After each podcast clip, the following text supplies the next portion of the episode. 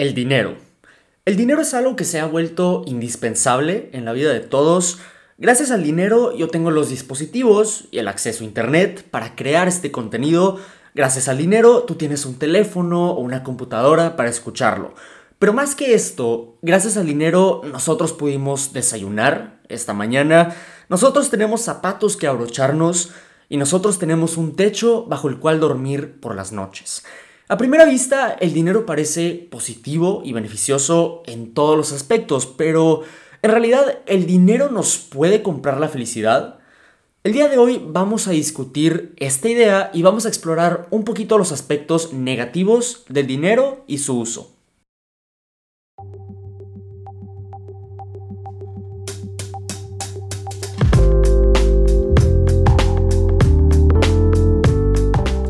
De chavo a chavo un podcast creado por un adolescente y para cualquier otro adolescente, en donde discutimos situaciones cotidianas que atravesamos, problemas que enfrentamos y preguntas que todos nos hacemos.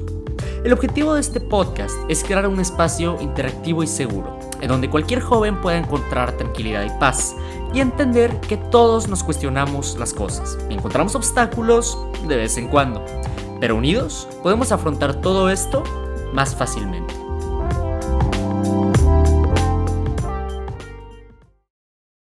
No está a duda el hecho de que el dinero es un recurso sumamente valioso. Por lo mismo, el usarlo y aprovecharlo requiere de muchos cuidados. Y es que el poder que tiene el dinero de adquirir bienes materiales, junto con los humanos, a su manejo, no forman una buena pareja. Y digo esto porque los humanos somos seres impulsivos. Tendemos a tomar decisiones sin meditarlas lo suficiente, sin analizar a fondo sus pros, sus contras y al final de cuentas decidimos arriesgadamente. A ver, el tomar riesgos no es algo malo en sí, pero si los riesgos no están sustentados, la probabilidad de un fracaso es mucho mayor a la de un éxito.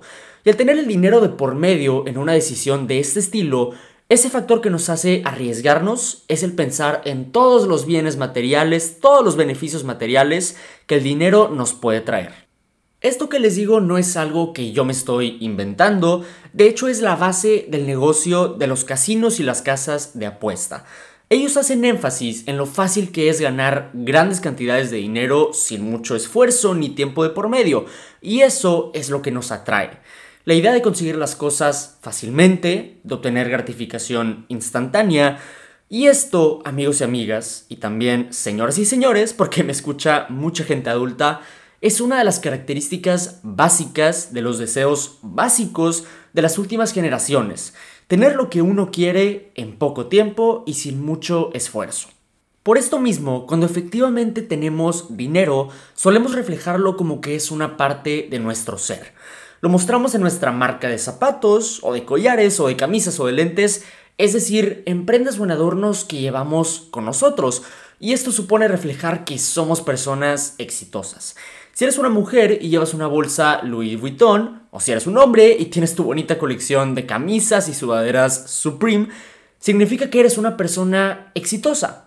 Bueno, esto no lo creo yo, pero en general nos hemos modelado a seguir estas ideologías, en parte porque aquellas personas a quienes idealizamos e idolatramos, como son las celebridades, a quienes hoy en día pues tenemos más cerca que nunca gracias a las redes sociales, bueno, esas personas lo hacen moda y lo promueven.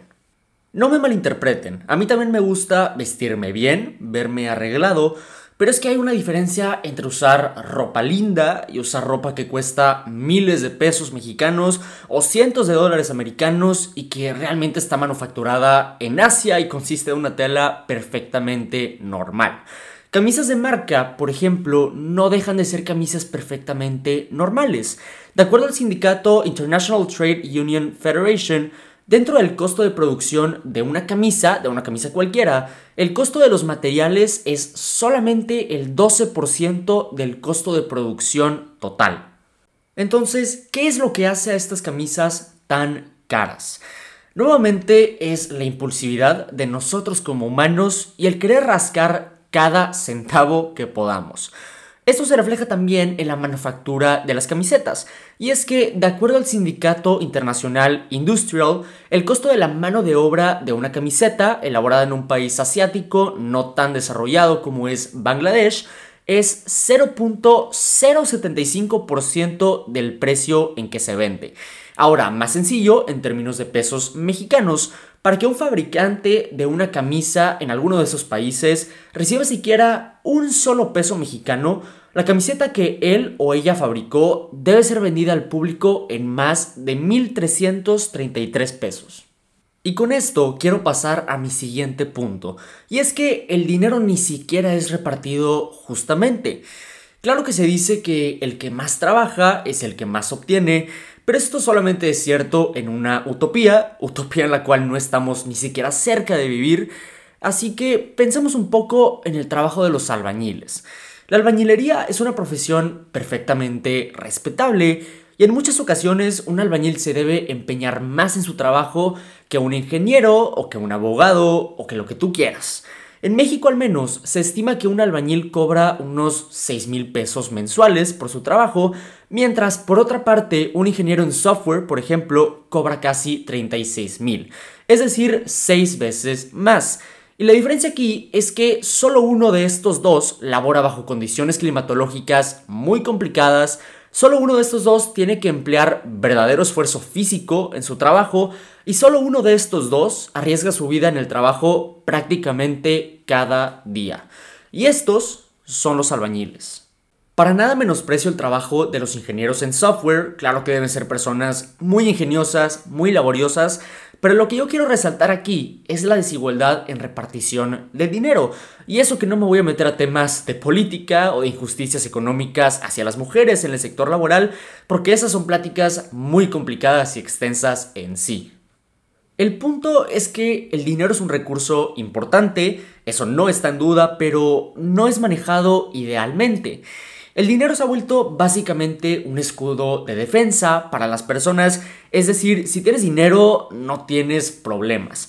Sin embargo, la cosa con el dinero que no he mencionado hasta ahora, pero creo que es lo más importante, es que no te puede comprar todo y ni siquiera la felicidad. Porque así como existe un mundo material, donde el dinero obviamente es preciado, existe un mundo emocional, social, intelectual, donde el dinero realmente es inexistente. Y este mundo es el que nos provee el acceso a la felicidad. Hablándoles neta, puedes tener todo el dinero del mundo al mismo tiempo que puedes estar vacío por dentro, tener una autoestima completamente nula y buscar en las chaquetas y en los coches y en los lujos compensar aquellos sentimientos de desesperanza y te garantizo que nunca lo vas a lograr. Para cerrar, es importante reconocer que con el dinero no lo tienes todo. El dinero facilita muchas cosas, sí lo hace, pero tu mundo no puede girar alrededor de pedazos de metal circulares que llamamos monedas y trozos de papel conocidos como billetes que ni siquiera son repartidos a partir del mérito. Como todo en la vida, hay que buscar un sano balance y el dinero no es la excepción. Debemos saber que por más que el dinero nos va a comprar muchas, muchas cosas, el dinero nunca nos va a comprar la felicidad. Esto es todo por hoy. Si quieres mantenerte al tanto sobre el podcast, síguenos en Instagram en arroba de chavo a chavo. Primero que todo, perdón por estar algunas semanas inactivo, pero es que realmente he estado muy muy ocupado, aunque siempre en mi mente ha estado el regresar a grabar un nuevo episodio y seguir creando este contenido. Te recuerdo nuevamente que ya estamos en Patreon, por si quieres contenido exclusivo y antes de tiempo. Y lo más importante, me apoyas a mí a seguir creando este contenido. Te puedes suscribir a través en la página de Instagram, ahí está el link donde puedes encontrar el podcast en todas las plataformas, incluido Patreon. Y ya que estamos hablando de Patreon, quiero agradecer a mis suscriptores de oro, como son José Luis, Jaime, Mariana y Mauricio.